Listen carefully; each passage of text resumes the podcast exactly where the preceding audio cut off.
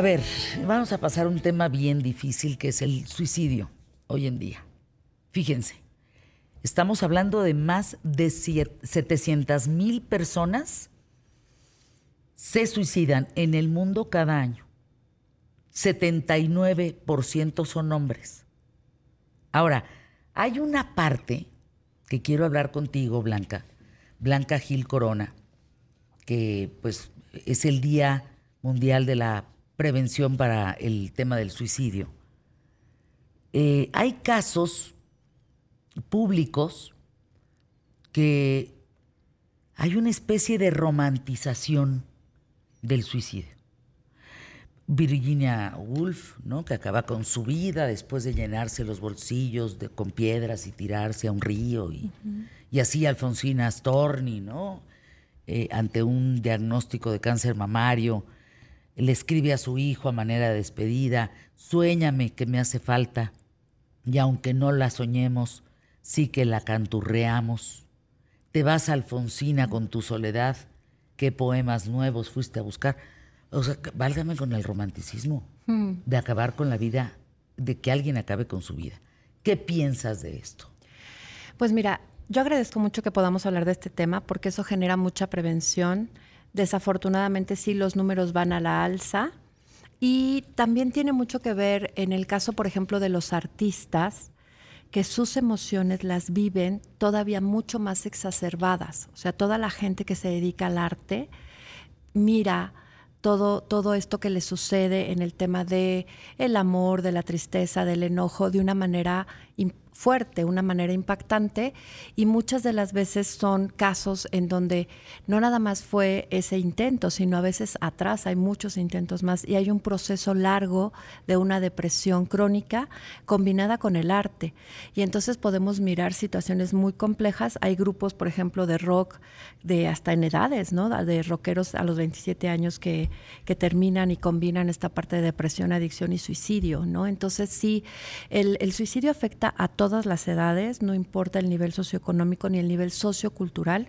El grupo de población de riesgo son adolescentes, pero bueno, también tenemos otras profesiones que, impactan mucho. Por ejemplo, a veces es fuerte en el tema de los médicos, es fuerte, fuerte en el tema de abogados, gente que trabaja con personas constantemente. Y en el arte también lo vemos ahí plasmado y obviamente ellos van dejando estos avisos, estas señales. A veces puede ser en sus pinturas, en lo que componen, en lo que ellos escriben, ¿no? Siempre hay señales, Blanca. Sí, el problema es que se naturaliza o se normaliza la conducta. O sea, a lo mejor si yo soy una persona comúnmente callada o soy una persona que eh, tiendo a la depresión o soy una persona que tiendo a estar enojado, de repente normalizamos esa conducta. Y entonces esas señales ya no las miramos porque siempre las tenemos cerca. Yo pongo este ejemplo. Si tengo mi mano acá, a veces no me doy cuenta si traigo o no traigo este, un anillo o algo. Pero cuando tomo distancia la puedo mirar. En el caso de los adolescentes, a veces quien miran esas, esas llamadas, esas frases, esos cambios son los maestros más que los padres, por ejemplo. A determinada edad. En eh, secundaria prepa y también en, primaria. En universidad es difícil porque hay mayor número de alumnos. Siempre se presenta ansiedad, depresión, eh, o puede no presentarse nada de esto y querer morirte. Hay algo que nos puede ayudar mucho como papás, como gente que está en contacto con personas, como el lado opuesto, ¿sabes? Si de repente encontramos gente que comúnmente está de cierta manera y cambia abruptamente, algo está pasando. O si de repente, por ejemplo, en jóvenes postean, los jóvenes es muy común que manden mensajes en donde hablan de muchos temas que tienen que ver con la muerte y eso complica. Pero aquí hay que entender que hay factores de riesgo y hay factores de protección. Los factores de riesgo pues pueden ser que la persona no esté comiendo bien, que no esté durmiendo bien, que tenga a lo mejor jornadas de trabajo muy intensas o mucha presión, que sea poco tolerante a la frustración o que muchas de las veces no sepa cómo manejar. Hay una definición que a mí me encanta de inteligencia emocional, que es cuando equilibramos nuestras emociones y no somos reactivas a la emoción del otro, que lo dice Daniel Goleman. Y entonces eso a veces nos cuesta mucho en el día a día porque vivimos con muchísimos temas, ¿no? Que nos van rebasando y cuando la gente ya se siente en un punto que no puede resolver esas crisis, piensa que es una opción y empieza con algo que se llama ideación suicida. Es tener esta idea de no querer estar y esta idea va en aumento. Y después de idea pasamos al plan, es decir, hora y momento. ¿No? Entonces, desde la ideación hay que acudir con especialistas para no, que no vaya avanzando, porque esto, lo quiero decir de esta manera, se cocina a fuego lento, va poco a poco. Sí, entonces todos nos puede pasar y tenemos que buscar factores de protección que sería la meditación, hacer ejercicio, hacer cosas que nos gusten, estar con nuestros amigos, estar en redes. Eso ayuda mucho. Últimamente, dice eh, Mari Carmen Saucedo de Durango, tuvimos por acá un caso de jóvenes que se han suicidado. Soy maestra de esa escuela y me gustaría saber cuáles son las alertas, porque pues a los docentes no nos dan muchas armas para saber sobre este tema. Por eso yo agradezco mucho el que podamos hablarlo acá, porque eh, los especialistas se llevan herramientas. La Organización Mundial de la Salud tiene muy buenos manuales en sus páginas y también la Organización Panamericana, que es más fácil encontrarla como PAJO, y hay unos eh, manuales de 14 hojas. Eh, yo se los puedo compartir con mucho gusto para docentes y para papás. Y lo que tenemos que hacer ahí es preguntarles a los alumnos sobre ellos y sobre sus familias y poner muchos ejemplos de sentido de vida. Cuando nosotros ponemos estos ejemplos de qué te gustaría hacer, a quién admiras, hay muchas historias en el fútbol. Yo la verdad es que no soy fan del fútbol, pero los fines de semana tengo que revisar porque tengo muchos adolescentes que les gusta. Y hay muchísimos ejemplos de futbolistas que salieron adelante de una manera resiliente e impresionante. Entonces, acercarnos a lo que a ellos les gusta y hablar y decirles cómo te sientes, cómo estás hoy. ¿Cómo te has sentido últimamente? Porque muchos chicos se acercan a la escuela sin comer, con problemas de violencia importantes, con problemas familiares complicados, que eso va llenando toda esta parte de sentirse muy saturados y se sobrepasan.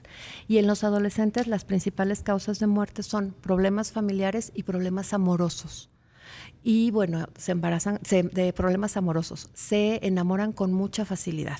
Entonces, pues. Y se embarazan también. Sí, tenemos el primer lugar de embarazos en, en, en, Latinoamérica, porque no estamos haciendo prevención. Entonces, un punto fundamental es hablar de esto y además de hablar de esto, eh, hacer acciones. En las escuelas, si me permiten, hay una acción muy sencilla. Decir, vamos a hablar del tema del suicidio, ir a, las, a la OMS, a la INEGI, tener herramientas para hacer folletos, para hacer trípticos y hacer una semana de campaña de prevención con folletos, flyers, trípticos. A mí me ha tocado muchas veces como maestra hacerlos y los alumnos hacen cosas maravillosas, hacen hasta campañas en redes sociales y eso genera mucha prevención porque saben que existe. En adolescentes los chicos le dicen a sus amigos, ya no quiero estar, me gustaría ya no estar acá he pensado en no estar. Entonces, cuando eso dicen, lo que tenemos que ayudar es, vamos a buscar ayuda juntos, ¿sabes? Y entonces acudir con el orientador o el psicólogo.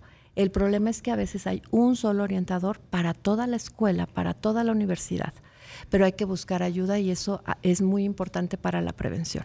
Eh, ¿Se puede manipular a alguien con el tema del suicidio? Es decir, decir, fíjate que, es decir, decir, discúlpenme, es decir, fíjate que tú, porque entonces ya no me quieres, para que vuelvas conmigo. Bueno, en yo decirte, aunque sé que no lo voy a hacer. Pero entonces ahí algo está pasando. O sea, en las relaciones de pareja, cuando hay esta parte de decir, ya no quiero estar o voy a hacer algo para que regreses, es una manipulación y no es normal. ¿No? Desafortunadamente tenemos mucha violencia en el noviazgo y sí hay muchos casos en donde puede haber frases de este tipo, pero entonces quiere decir que la persona está, está diciendo algo que requiere ayuda. Hay que buscar atención. O sea, ¿cómo, si a mí me dice eso alguien, yo qué le contesto? Bueno, aquí hay que decirle, oye, algo está pasando, tenemos, tienes que ir a terapia y yo te puedo, si, hay una eh, relación que a lo mejor puedo decir, te acompaño y tú te quedas en la sesión y yo me voy a la primera solamente para que tú continúes, ¿me explico? El problema es que estigmatizamos mucho el acudir a terapia y estigmatizamos mucho el tema de los especialistas, pero cuando hay una manipulación en una relación de pareja, ahí hay un problema importante que tiene que ser atendido. Desafortunadamente, el... Em, cuando miramos las estadísticas, las relaciones de pareja tienen mucha violencia. A veces el 70% de las relaciones de pareja tienen violencia. Hay una herramienta que los invito a que busquen, que se llama violentómetro, en donde empieza ahí a mirarse cuáles son las conductas desde bromas hirientes, mentir, engañar, descalificar, manipular, que es lo que tú comentabas. Y entonces tenemos que buscar una, una, una asesoría para no seguir pensando de esta manera, porque a veces pensamos y naturalizamos que está bien, que está bien sentir esto y que está bien que peleemos hasta este punto, ¿no? Entonces buscar mejorar. Por acá te preguntan, eh, yo he tenido sueños en donde eh, me suicido. Mm. ¿Quiere decir algo? ¿Quiere decir... Eh, que a lo mejor mi subconsciente está diciendo algo? Pues bueno, ahí habría que conocer cómo, cómo la persona está comiendo, cómo está durmiendo, si lo que está haciendo le gusta, cómo se siente en el día a día y también qué, de qué tan recurrente es este sueño. ¿no? Generalmente recordamos el 20% de lo que soñamos, pero si a ella le genera angustia o alguna emoción, ver el por qué. ¿no? Y preguntarle, ¿en algún momento has pensado en no estar cuando no, estás, eh, cuando no son estos sueños? Y ver qué te contesta, ¿no? Vamos a anuncios QTF, tus datos, por favor. Regresando en un momento aquí, quédate conmigo.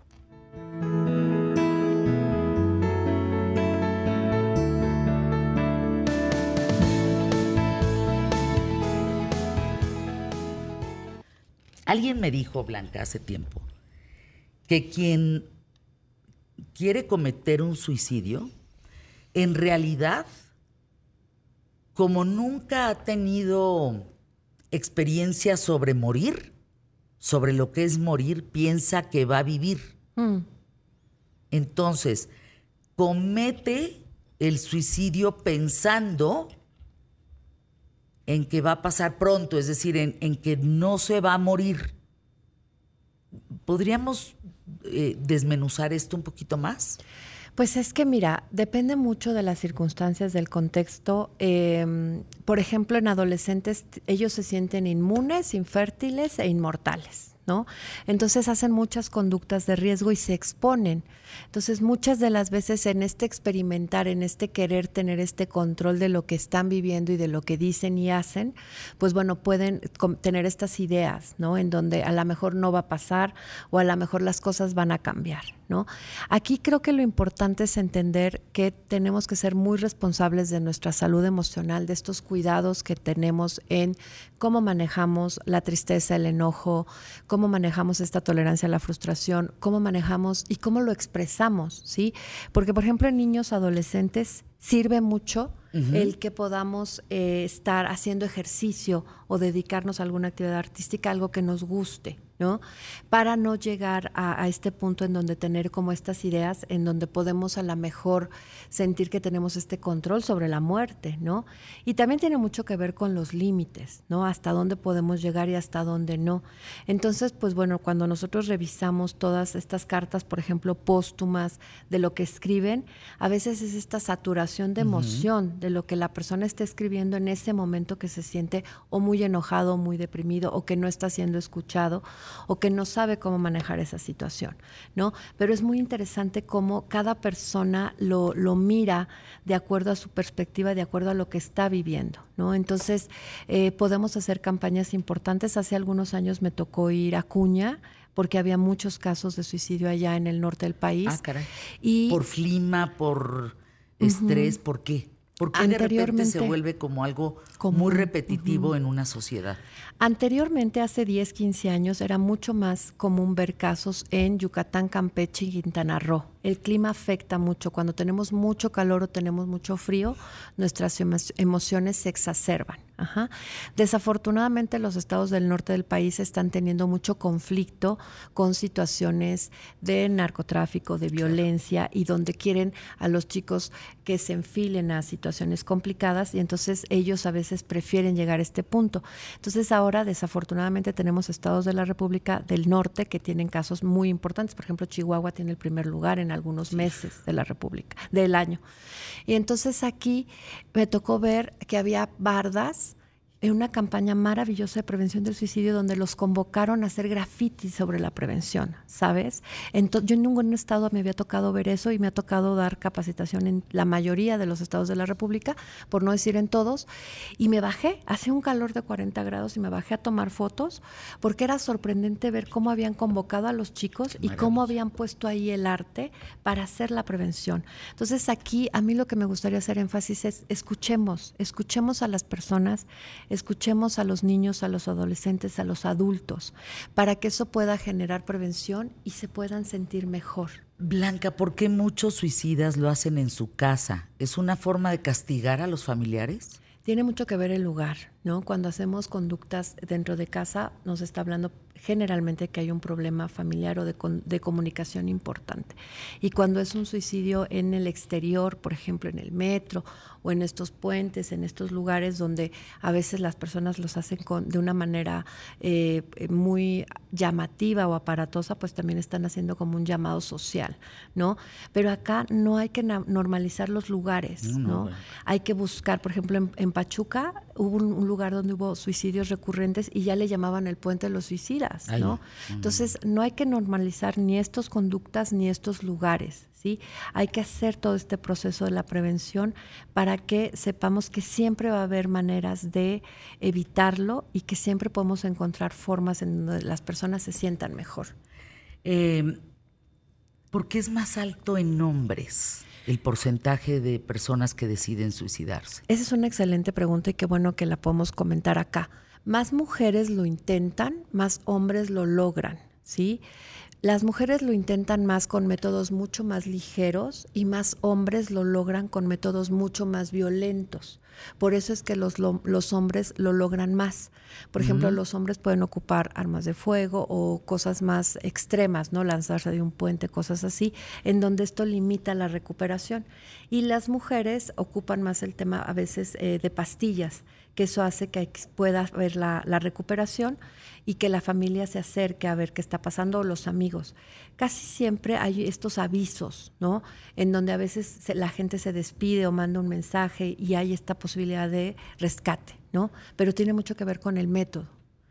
Blanca Gil Corona es arroba tus datos, los están preguntando, es Blanca Gil. Sí, gracias. ¿Y tu teléfono? Con gusto. Mi teléfono está siempre ahí las 24 horas. Es el 55 12 31 22 16. Y bueno, también está apareciendo por ahí la página donde pueden contactarnos. Eh, siéntanse con toda la confianza. Fíjate que cuando vamos a las secundarias o a las preparatorias, y a veces estoy con 500 muchachos o 1500 que estuvimos en Prepa 4, y damos el número, solo llegan a escribirte uno o dos chicos o chicas, casi más chicas que chicas y de manera anónima. Y escriben más por temas de trastorno de conducta alimentaria, ¿no?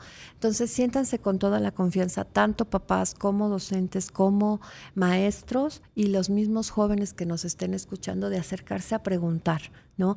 ¿Qué podemos hacer para sentirnos mejor? Y recurran a estos materiales que tiene la OMS, que son muy didácticos, que son muy fáciles y que los podemos ocupar para todas las diferentes edades. Bueno, pues ahí el tema es, es delicadísimo lo que está pasando en México, en muchas zonas de la República Mexicana, en el mundo. Estás hablando de que cada, cada 40 segundos una persona se suicida. eso no está, no está bien. Algo, algo está pasando de manera importante acudan por favor con Blanca Gil Corona. ¿Algún teléfono? Sí, eh, muchas gracias. Lo repetimos, 55 12 31 22 16 y del 2017 aumentó en 1.629 personas. ¿Sí?